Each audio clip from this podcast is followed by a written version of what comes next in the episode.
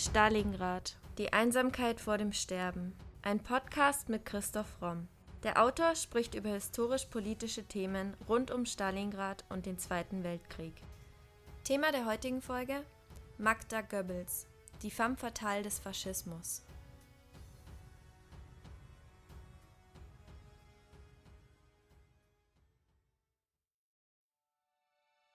Magda gibt mir Freude und Qual in Fülle.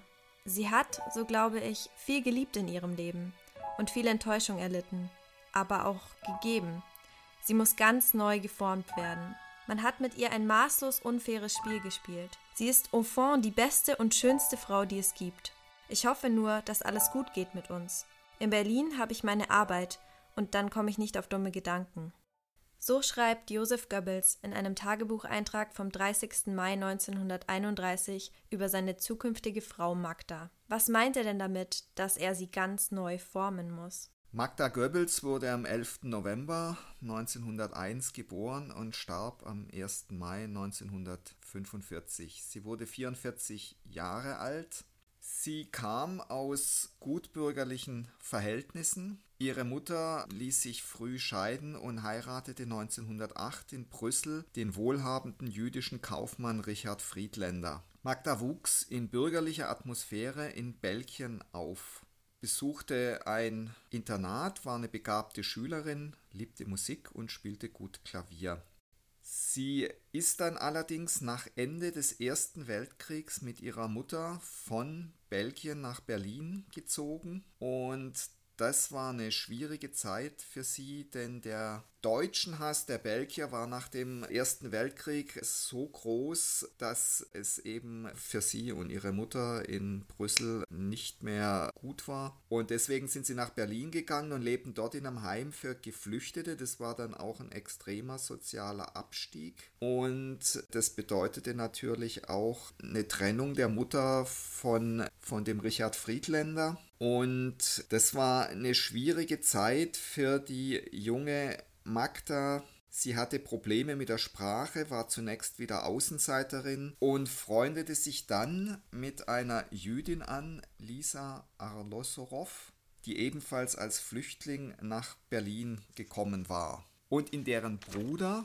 Viktor, in den hat sie sich dann verliebt. Und Viktor war ein sozialistischer Zionist und Magda teilte seine Ideen, trug dann bald einen Davidstern, ging zu zionistischen Treffen und spielte mit der Idee, nach Palästina auszuwandern. Also man sieht hier bereits die enorme Bandbreite, die sie in ihrem Leben, auch in ihrem politischen und geistigen Leben durchlaufen hat. 1919 macht Magda Goebbels Abitur. Sie kann sich zunächst nicht entscheiden, wie es weitergehen soll, doch ihre Mutter schickt sie schließlich auf ein Mädchenpensionat. Dort soll eigentlich ihre erste Transformation beginnen. Sie soll zu einer guten Hausfrau und Mutter ausgebildet werden. Doch Magda gefällt dieses Rollenbild gar nicht. Eine Zwangstransformation durchlebt Magda aber, als Viktor in der Zwischenzeit im Studium ein anderes Mädchen kennenlernt. Die beiden trennen sich. Dann lernt Magda den reichen Großindustriellen Günther Quandt kennen. Bei ihrem ersten Treffen beschreibt er sie so. Inzwischen hatte ich entdeckt, dass ich da eine ausnehmend schöne Erscheinung vor mir hatte. Hellblaue Augen, schönes, volles Blondhaar, ein gut geschnittenes, regelmäßiges Gesicht, eine schlanke Gestalt. Wir sprachen vom Theater in Berlin, den Reisen und den Dingen, die ein junges Mädchen eben interessieren. Die Zeit verging im Fluge. Als sie in Goslar gegen 1 Uhr nachts ausstieg, half ich ihr, besorgte das Gepäck und hatte so unauffällig Gelegenheit, ihre Goslarer Adresse zu erhalten. Quant ist Mitte 40, Magda gerade 20. Sie ist beeindruckt von seinem gepflegten Auftreten und seiner teuren Kleidung. Außerdem erinnert er sie an Ritschl, ihren leiblichen Vater. Also es ist eine typische Beziehung von einer jungen Frau zu ihrer Vaterfigur. Er beginnt, um sie zu werben, sie zögert einige Zeit, beschließt dann aber, ihn zu heiraten, obwohl sie sicher nicht verliebt in ihn ist. Es geht vielmehr um Sicherheit.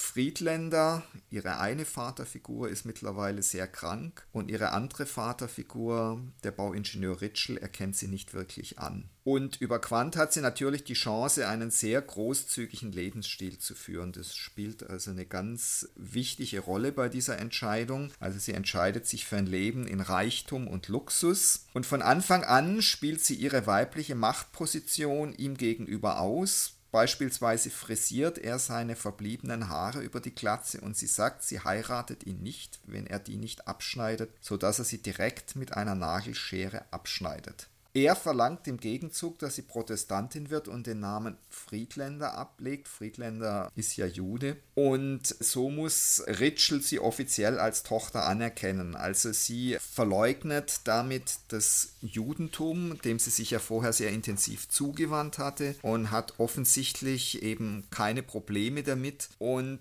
diese Art von Opportunismus, die kann man immer wieder bei ihr beobachten. Also sie ist schon jemand, der auf seinen Vorteil bedacht ist und sehr genau kalkuliert, wie er das erreichen kann. Quandt und Magda haben bereits vor der Hochzeit so viele Meinungsverschiedenheiten, dass beide zwischenzeitlich die Verlobung lösen wollen. Er verlangt, dass sie alle bürgerlichen Standards einhält und sie möchte sich nichts vorschreiben lassen. Quandt ist Antisemit und ihre Eltern sind bei der Hochzeit nicht anwesend, also natürlich vor allem auch Friedländer nicht. Inwieweit sie das erschüttert hat oder traurig gemacht hat, ist nicht bekannt, es wird nirgendwo erwähnt. Die Komplikationen vor der Ehe hören aber nach der Eheschließung überhaupt nicht auf. Erwartungsgemäß nein. Magda hat Probleme, sich beim Personal durchzusetzen. Quandt verlangt von ihr eine detaillierte Buchführung, die er dann mit roter Tinte korrigiert und tatsächlich drunter schreibt, gelesen und genehmigt Günter Quandt, woraufhin sie das Haushaltsbuch zerfetzt und tobt. Sie muss sich um die Stiefsöhne Helmut und Herbert kümmern, für die sie allerdings viel Verständnis hat und die sie liebevoll behandelt. Sie wird schwanger und am 1. November 21 kommt ihr Sohn Harald zur Welt. Das bessert aber das Verhältnis der Eheleute keineswegs. Nach dem Tod ihrer Nachbarin bittet Magda Quandt, deren drei Kinder aufnehmen zu dürfen, zu denen sie auch später noch Kontakt halten wird. Sie kümmert sich jetzt also um sechs Kinder. Das macht sie aber alles nicht glücklich. Sie lebt wie von einer Glasscheibe von der Welt getrennt, also sie fällt in eine Depression. Sie versucht auch nicht Nähe zu ihrem Mann zu finden, dafür ist sie zu stolz. Quandt verspürt im Gegenzug auch keine Zuneigung mehr zu ihr. Dafür verliebt sich aber der älteste Sohn Helmut in seine Stiefmutter. Ab und zu darf sich Magda Goebbels Quants Chauffeur ausleihen. Dann besucht sie ihre alte Nachbarschaft. Dort stellt sie irgendwann fest, dass Viktor, ihre Jugendliebe, ein Kind mit dem Mädchen hat, das er damals kennenlernte, mittlerweile aber mit einer anderen zusammen ist. Er eröffnet ihr, dass er nach Palästina auswandern möchte. Beim Abschied am Bahnhof ruft sie ihm zu, sie käme vielleicht doch noch nach. Warum geht Magda Goebbels denn nicht nach Palästina und wie hätte ihr Leben anders ausgesehen, wenn sie das getan hätte? Ja, in Palästina hätte sie sich halt auf eigene Füße stellen müssen und hätte irgendeinen Beruf lernen müssen und hätte wahrscheinlich ein eher bescheidenes Leben geführt. Ihr Leben wäre mit Sicherheit total anders verlaufen und möglicherweise wäre sie dort eine erbitterte Gegnerin der Nazis geworden. Und daran sieht man, wie ungefestigt sie eigentlich in ihrem Inneren war und wie sie sich natürlich dann dorthin hat treiben lassen, wo Wohlstand war, Luxus war und wo die Macht war vor allem. Sie hat dann allerdings kurz drauf einen Heiratsantrag von einem amerikanischen Multimillionär, Herbert Hoover, Neffe des gleichnamigen US-Präsidenten, ausgeschlagen. Sie hat sich von Quandt getrennt während dieser Amerikareise, die sie dann gemacht hat, und anschließend war ihr Leben geprägt von Affären und den Versuchen, ihre Langeweile und Überdrüssigkeit durch kurzweilige Beschäftigungen und Einkäufe zu vertreiben. Ihre Mutter erinnert sich an Ausrufe wie Ach Kinder, ist das alles Fahrt, was finden wir heute wieder lustig? Herr Ober, bitte einen anderen Gast. 1929 findet Magda Goebbels schließlich einen schrecklichen Ausweg aus ihrer Langeweile. Ihre Mutter erinnert sich an einen Abend mit schwerwiegenden Folgen. Wieder einmal klagt Magda nach reichlichem Genuss von Alkohol ihren Freunden, dass sie es nicht mehr aushalte, dass sie Angst habe, verrückt zu werden.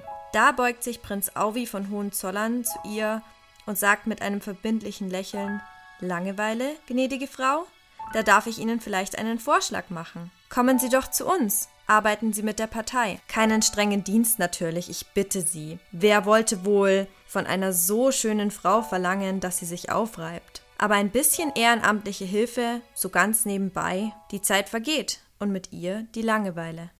Prinz August Wilhelm von Hohenzollern, genannt Auwi, war damals schon ein glühender Anhänger der Nazis. Er hat sich unter anderem durch deren Machtergreifung versprochen, dass auch er als Nachfolger des Kaisers wieder zu Amt und Würden kommt. Die Nazis haben ihm das dann eine Zeit lang vorgegaukelt, dachten aber natürlich nie im Traum dran, das zu tun und haben ihn benützt und auch die spätere Magda Goebbels wird ab jetzt, sie ist immer mehr instrumentalisiert und benutzt. Sie fängt jetzt an, für die NS-Frauenschaft zu arbeiten und lernt dann eben sehr schnell Josef Goebbels kennen. Und der überträgt ihr dann die Ordnung seines Privatarchivs und ist eigentlich von Anfang an begeistert von ihr. Es gibt einen Tagebucheintrag von ihm vom 7. November 1930. Eine schöne Frau mit Namen Quandt macht mir ein neues Privatarchiv. Und später, abends kommt Magda Quandt und bleibt sehr lange und blüht auf in einer berückenden blonden Süßigkeit. Wie bist du meine Königin? Schon relativ früh bekommt Magda einen Heiratsantrag von Goebbels. Er erinnert sich, heute Nachmittag Abfahrt. Gestern habe ich mich mit Magda über alles ausgesprochen. Wenn wir das Reich erobert haben, wollen wir Mann und Frau werden. Magdas Angehörige dagegen raten ihr sofort von der Ehe mit Goebbels ab. Ihre Mutter ist besonders skeptisch. Sie schreibt, er war mir in seiner ganzen Art zu dämonisch, zu undurchsichtig. Sein sicher vorhandener Charme berührte mich nicht, und sein Zynismus, der nach 1933 immer offener und beißender wurde, hat mich oft irritiert und verletzt. Bei allem unbestrittenem Intellekt war der Doktor für mich immer ein amoklaufender Kleinbürger, der über herkommenmäßige Hürden springen, der brillieren, blenden und herrschen wollte. Bis zur Machtergreifung hat das Paar es aber dann doch nicht ausgehalten. Die Trauung war am 19. Dezember 1931. Goebbels wird wegen der Hochzeit mit einer geschiedenen Protestantin von der katholischen Kirche exkommuniziert. Der zehnjährige Sohn Harald nimmt in DJ-Uniform teil und ganz wichtig, Hitler war Trauzeuge. Und das ist insofern von Bedeutung, weil Hitler auch anschließend Magda Goebbels sehr geschätzt hat. Sie wurde eigentlich weniger durch Goebbels, sondern mehr durch Hitler zu der First Lady des Dritten Reiches. Hitler hat sie immer wieder zu Rate gezogen und Hitler war dann auch an ihrer Seite, als es zunehmend Eheprobleme gab was jetzt auch nicht sonderlich wundert. In der Goebbels-Ehe gab es auf beiden Seiten Affären und zeitweise wurde sogar von Scheidung gesprochen. Ja, Magda versuchte über die Affären von Goebbels mit Alkohol hinwegzukommen. Sie hat ihn dann auch ihrerseits betrogen mit Karl Hahnke, der damals schon ein hohes Tier in der SS war und dann später letzter SS-Reichsführer wurde. Goebbels hat sich dann ernsthaft in die tschechische Schauspielerin Lida Barova verliebt und hat die Scheidung verlangt und da ist dann eben Magda zu Hitler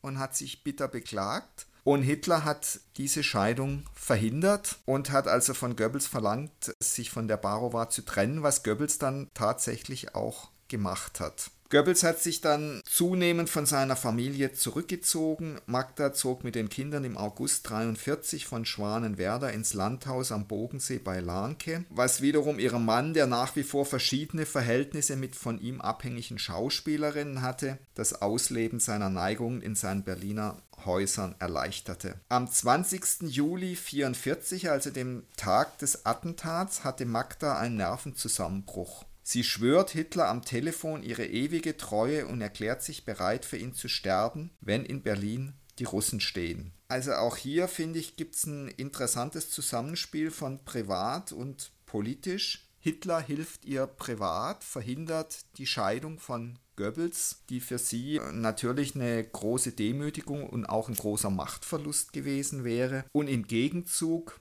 sichert sie ihm Nibelungentreue zu und erklärt, dass sie bereit ist, für ihn zu sterben. Natürlich kommt da hinzu, dass sie längst eine glühende Anhängerin der Ideologie des Nationalsozialismus war, aber die Art und Weise, wie es dazu kam, wie sie umgeschwenkt ist von einer Frau, die eigentlich nach Palästina auswandern will, zu einer Frau, die Josef Goebbels heiratet und glühende Nationalsozialistin wird, das lässt mich vermuten, dass die Ideologie bei ihr nicht das Entscheidende war, sondern dass sie im Grunde alles versucht hat, um aus einer Depression rauszukommen und eben da für sie die Lösung war, Nationalsozialistin zu werden. Dabei sitzt Magda Goebbels Fanatismus zumindest scheinbar sehr tief bis zum Ende. Eines der berühmtesten Dokumente der NS-Zeit ist ihr Abschiedsbrief, den sie aus dem Führerbunker schreibt, bevor sie sich und ihre Kinder tötet. Sie schreibt mein geliebter Sohn, nun sind wir schon sechs Tage hier im Führerbunker. Papa, deine sechs kleinen Geschwister und ich, um unserem nationalsozialistischen Leben den einzig möglichen ehrenvollen Abschluss zu geben. Unsere herrliche Idee geht zugrunde, um mit ihr alles, was ich Schönes, Bewundernswertes, Edles und Gutes in meinem Leben gekannt habe. Die Welt,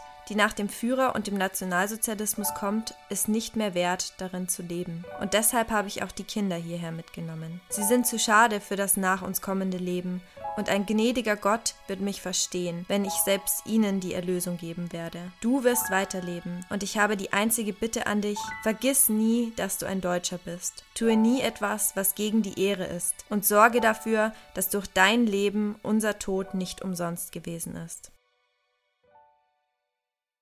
Man muss sich hier nochmal klar machen, dass dieser Brief von einer formal intelligenten Frau geschrieben worden ist, die jetzt sicher auch nicht für unzurechnungsfähig erklärt worden wäre und dass diese Frau tatsächlich dann ihre eigenen Kinder umgebracht hat im Bunker. Und natürlich spielt der Fanatismus eine große Rolle, aber ich denke, dass die stärkste Triebfeder für diesen Fanatismus die Depression in ihr war, aus der sie nie rausgekommen ist und dass der Mord an ihren Kindern eine Art erweiterter Selbstmord ist, also noch schlimmer, noch verheerender, als wenn sie sich nur selber getötet hätte. Und dieser erweiterte Selbstmord steht natürlich in einem Zusammenhang mit dem Nero-Befehl, den Hitler fast gleichzeitig gegeben hat, nämlich dass man das ganze deutsche Volk jetzt vernichten soll, weil es sich eben im Kampf mit dem stärkeren Ostvolk als unfähig und schwach erwiesen hat. Ich denke, dieser Nero-Befehl und dieser Mord an den Kindern, äh, die haben sehr viel miteinander zu tun. Bis heute wird ja noch ganz oft angenommen, dass rassistische und extremistische Menschen dumm sind. Hältst du diese Annahme für gefährlich? Also diese Annahme, dass fanatische Menschen oder Menschen, die eben Rassisten sind, die Faschisten sind, dass die eben immer auch dumm sind, ist eine ganz gefährliche Unterschätzung von Radikalismus, Faschismus und auch Fanatismus. So einfach ist es nicht. Und es gab natürlich im Nationalsozialismus sehr viele formal hochintelligente Menschen, die glühende Nationalsozialisten waren. Intelligenz schützt nicht davor, fanatisch fanatisch, radikal und auch unendlich grausam zu sein. Das sollte uns allen ganz bewusst sein, denn sonst würden wir gerade Ideologien wie den Nationalsozialismus auf gefährlichste Art unterschätzen. Die Neigung, die Nationalsozialisten und vor allem auch Hitler immer wieder als Trottel oder als Halbwahnsinnigen hinzustellen, ist eine ganz gefährliche Unterschätzung des Nationalsozialismus und so macht man es solchen Ideologien geradezu leicht wiederzukehren. Das war Folge 73 unseres Podcasts Stalingrad, die Einsamkeit vor dem Sterben. Vielen Dank fürs Zuhören.